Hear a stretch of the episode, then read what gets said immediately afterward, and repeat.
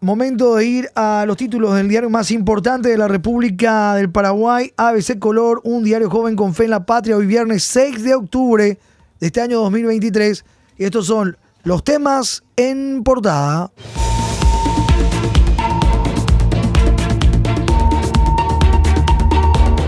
Municipalidad de Villa Ayes busca salvar al clan Núñez.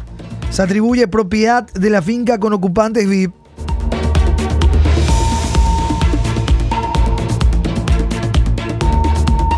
El intendente de Villa Ayes, el cartista Luis López y un grupo de concejales intentan plan de salvataje al clan Núñez en el caso ocupación VIP de Remancito. Estrategia sostener que tierras fueron desafectadas de defensa a favor del IBR o INDERT por ende, la comuna se autoasigna titularidad para despojo. Vecinos de finca en disputa denuncian que empresario Guillermo Talavera Gustale construye muro para desviar agua desde el cauce del río Paraguay.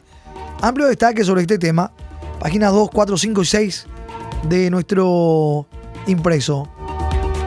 Procuraduría confirmó que juez es un ocupante VIP de tierras de defensa. Dos de los 18 identificados devolvieron ayer los inmuebles al Estado paraguayo, 2 de 18. El procurador general Marco Aurelio González confirmó ayer que entre los ocupantes VIP de una fracción de la finca 916, perteneciente al Ministerio de Defensa Nacional, está el juez Daniel Gómez Rambado. Dijo que cuando realizaron la verificación in situ de la parcela atribuida al magistrado estaba cercada y no existía construcción una resolución firmada por el entonces intendente Ricardo Núñez, hermano del senador cartista Basilio Bachi Núñez, evidenció la venta de lotes en el asentamiento Jardines de Remancito. Un listado preliminar elaborado por la Dirección General de Infraestructura y Patrimonio del Ministerio de Defensa Nacional detalla que los demás ocupantes son Miguel, Miguel Antonio Reinal, Emilio Melgarejo, Jorge García, Humercindo Leguizamón, Fernando Camacho, Hans Karl Jansen, Wesley Keller, Oscar Kleisen, Rodney Daniel González, Walter Escobar, Giovanni Martín Amaini, Damián Vázquez, Hugo Simón, Alfredo José Binader Casati y Rosana Ramírez. Está la lista hoy en nuestra página 2, en el impreso. La senadora del Partido Cruzada Nacional, Yolanda Paredes, presentó una denuncia por la comisión de los hechos punibles de lesión de confianza, invasión de inmueble ajeno, estafa, producción inmediata de documentos públicos de contenido falso y asociación criminal que deberán ser determinados por el Ministerio Público, que además deberá individualizar a los responsables. Esta acusación la hizo por intermedio de su abogada Jessie Ruiz Díaz. Atribuyen a empresario construcción de muros sobre el río Paraguay en Remancito. Imágenes revelan impiadosa deforestación y cambio de curso hídrico en Villa Ayes. En la ribera del río Paraguay se construyó un enorme muro para desviar el cauce hídrico a la altura del barrio Jardines de Remancito. Pobladores acusan al empresario Juan Guillermo Talavera Gustale de ser el encargado de la construcción y facilitaron unos materiales audiovisuales y documentos con respecto a la situación que atraviesan la página 4. Están las imágenes donde se ven, eh, por ejemplo, a un tractor trabajando para desviar las aguas del río Paraguay en la zona conocida como Jardines de Remancito en Villalles.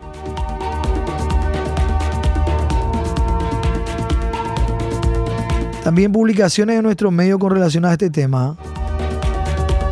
Denuncian descomunal desmonte en una propiedad en Villalles. Presionan por acceso asfaltado a barrio privado antes que útil para el Chaco recordada venta de Isla y Brazo del Río, los antecedentes a ese color que se hizo eco de las denuncias ya desde el 2020. Página 4, la cronología. Comuna busca salvar a Bachi y se adueña de valiosas tierras de defensa. Esto en página 5. Parte de lo que hizo un comunicado que sería difundido hoy por la comuna de Villa Ayes en una rueda de prensa a las 11 de la mañana, comunicado a la opinión pública.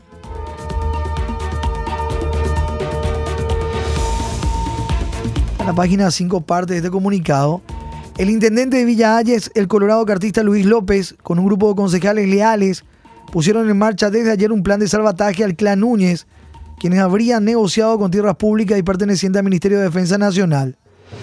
La municipalidad, en una conferencia de prensa prevista para hoy, emitirá un comunicado mediante el cual se declarará dueña de la valiosa porción de la finca 916 que el senador Bachi Núñez buscó despojar al Estado mediante una ley.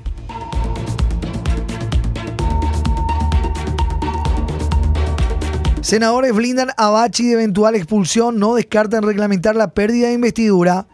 En reunión de la mesa directiva, los senadores pusieron paños fríos a la eventual expulsión del senador Basilio Núñez a NRHC con la excusa de que no pueden enervar una elección popular. Ahora no descartan volver a reglamentar la pérdida de investidura. La excusa de que no pueden enervar una elección popular.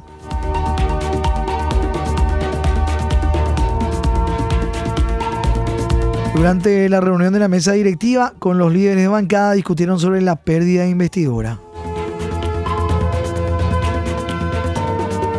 Seguimos con otros títulos. Tiroteo con supuestos invasores deja un muerto. La foto del día, foto portada en nuestro impreso.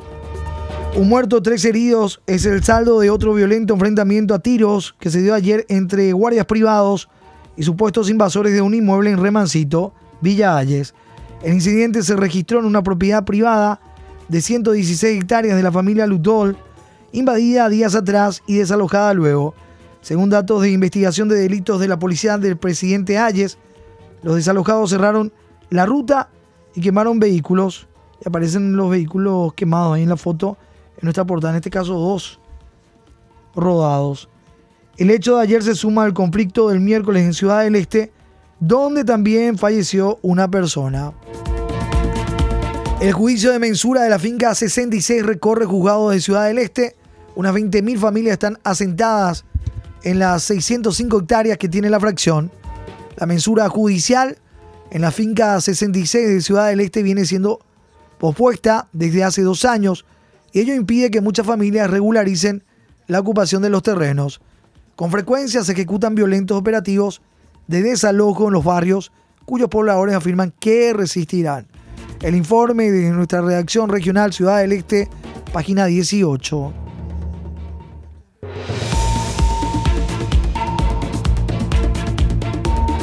Tiroteo entre supuestos invasores, guardias en Remancito deja un muerto. Otros tres presuntos ocupantes resultaron heridos de bala. También el reporte, la ampliación de este tema en la página 42. Eh, lo que decía el fiscal Irán Suárez. Una persona muerta, tres heridas, fue ayer el resultado de un enfrentamiento a tiros entre supuestos invasores y guardias privados de una propiedad del barrio Los Jardines de Remancito en Villa informó el fiscal Irán Suárez. La policía investigará el origen de las balas que mataron a uno de los supuestos ocupantes y hirieron a otros tres.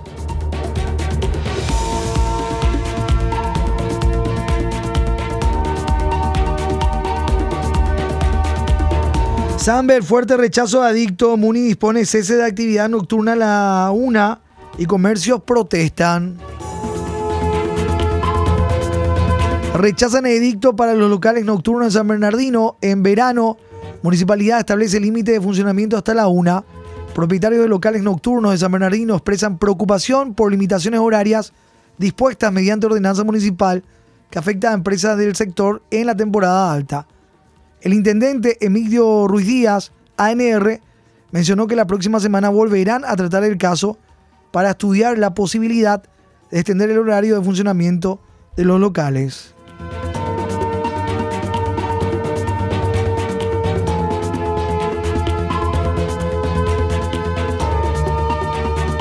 Club Guaraní reclama a Skype 3 mil millones de guaraníes. El club guaraní reclama a Skype que pague deuda. Hace cuatro años no abona alquiler, denuncian.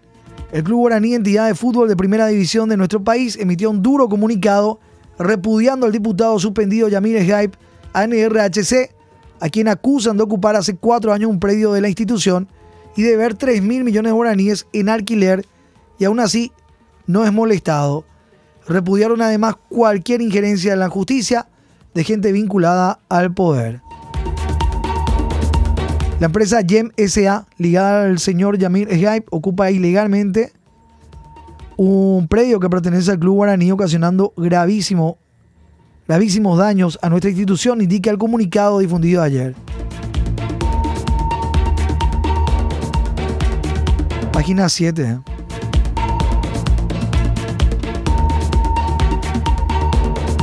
Dirigente de fútbol ligado a Ramón González Daer enviado a prisión.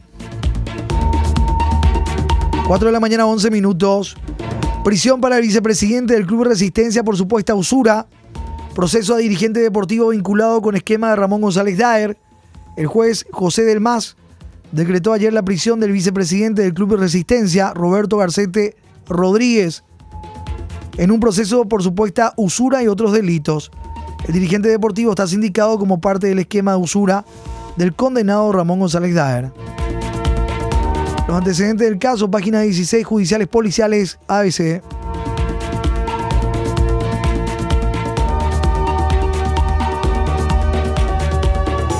Nenecho le daría cobijo a polémico ex consejero del IPS. Estamos hablando de Gustavo Arias. Nenecho solicitó el comisionamiento de controvertidos consejeros del IPS de 2019 a 2023. Gustavo Arias fue parte del Consejo de la Previsional.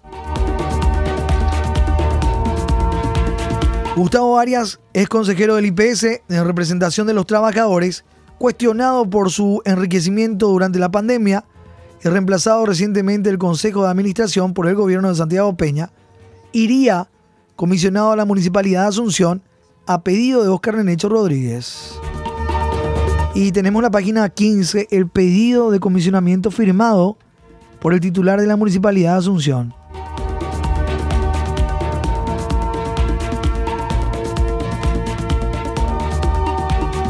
Son los títulos, portada de ese color. Vamos a otros temas también en destaque en páginas de nuestro impreso.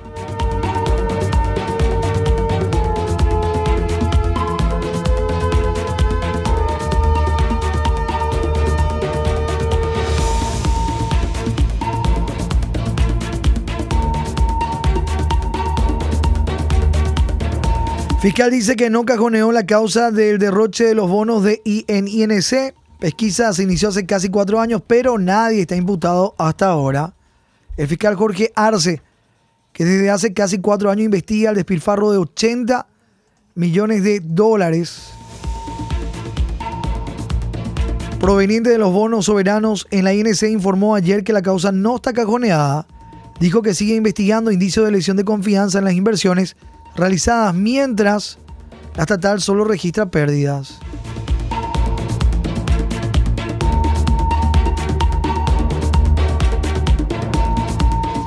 Representantes de la Cámara Paraguaya de la Construcción Capaco y de la Cámara Vial Paraguaya Cavialpa expusieron ante eh, la ministra del Trabajo, Empleo y Seguridad Social, Mónica Recalde, las dramáticas implicancias en el empleo que está teniendo la deuda del Estado con el sector de la construcción. Señalan que solamente en el último semestre se perdieron cerca de 20.000 empleos directos tras una caída progresiva que se viene registrando desde el año 2021. La deuda de 400 millones de dólares.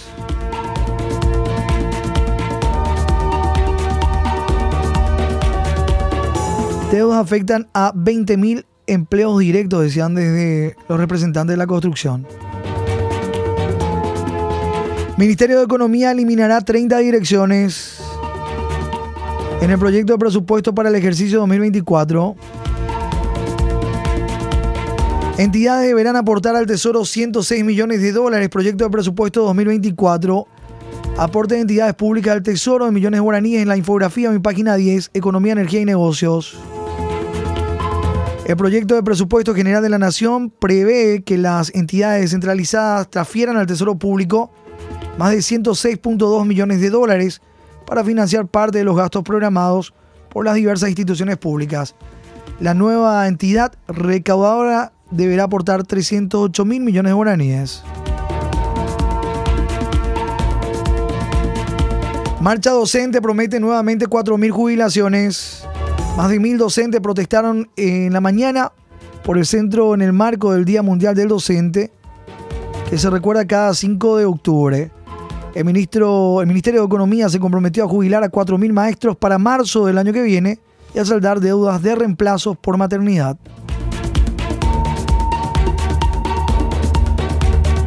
Situación financiera de la entidad binacional, estamos hablando de Yacyretá, la EBI, ex canciller sugiere dirimir conflicto en arbitraje.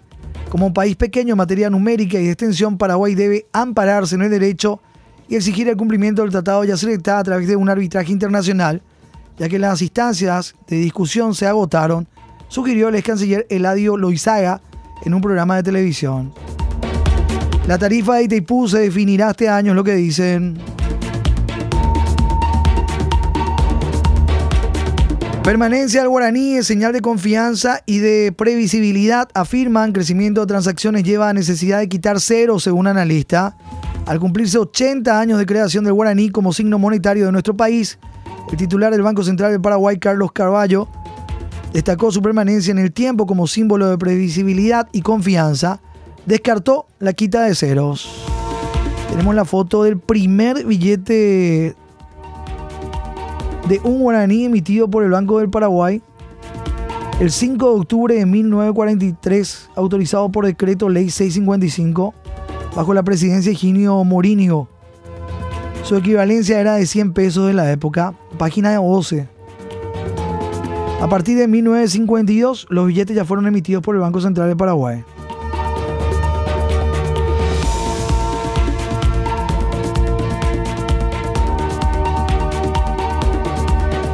Alerta por billetes entintados. Los billetes entintados con color rojo, producto de la activación de los dispositivos antihurtos por intento de robo, no podrán ser canjeados por el público en las entidades financieras ni en el Banco Central de Paraguay, advirtió ayer la banca matriz en un comunicado conjunto con la Policía Nacional. Cosecha de trigo cae por sexto año consecutivo, pero no faltará, es lo que afirman. Magra producción del cereal, solo 1.900 kilogramos por hectárea. Argentina debe 7 millones de dólares a bananeros. Son algunos de los temas en destaque también en páginas de nuestro impreso. Mucho más material, por supuesto, en páginas de ABC Color. En la contratapa, en el Carendí juega el Ciclón, la noticia del ámbito deportivo, ya con la fecha número 14, la decimocuarta del calendario. General Caballero Cerro Porteño para cortar distancia de Libertad. Libertad que está con 30 puntos, Cerro Porteño 23, Guaraní 21, General Caballero Resistencia con 18, 17 Olimpia, 16 Ameliano, 15 puntos para Nacional Trinidense Tacuaro y 14 Guaireña y Luqueño con 12. Boca Juniors anotó a la final de la Copa Libertadores. Otro de los temas eh, destacados en el ámbito deportivo. Boca por penal en la final, Copa Libertadores, ante el Fluminense. Miguel Almirón, que fue seleccionado como parte del onceno ideal de la Champions League para esta semana.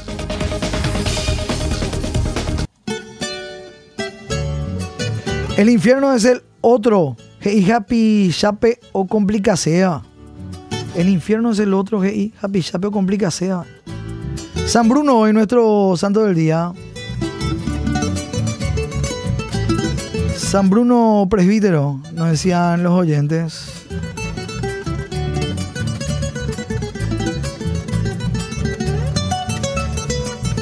Patrono contra los maleficios de posesiones, fundador de la Orden de los Cartujos. Compartimos a continuación nuestro editorial del día. ABC Color, el diario completo, presenta el editorial de la fecha.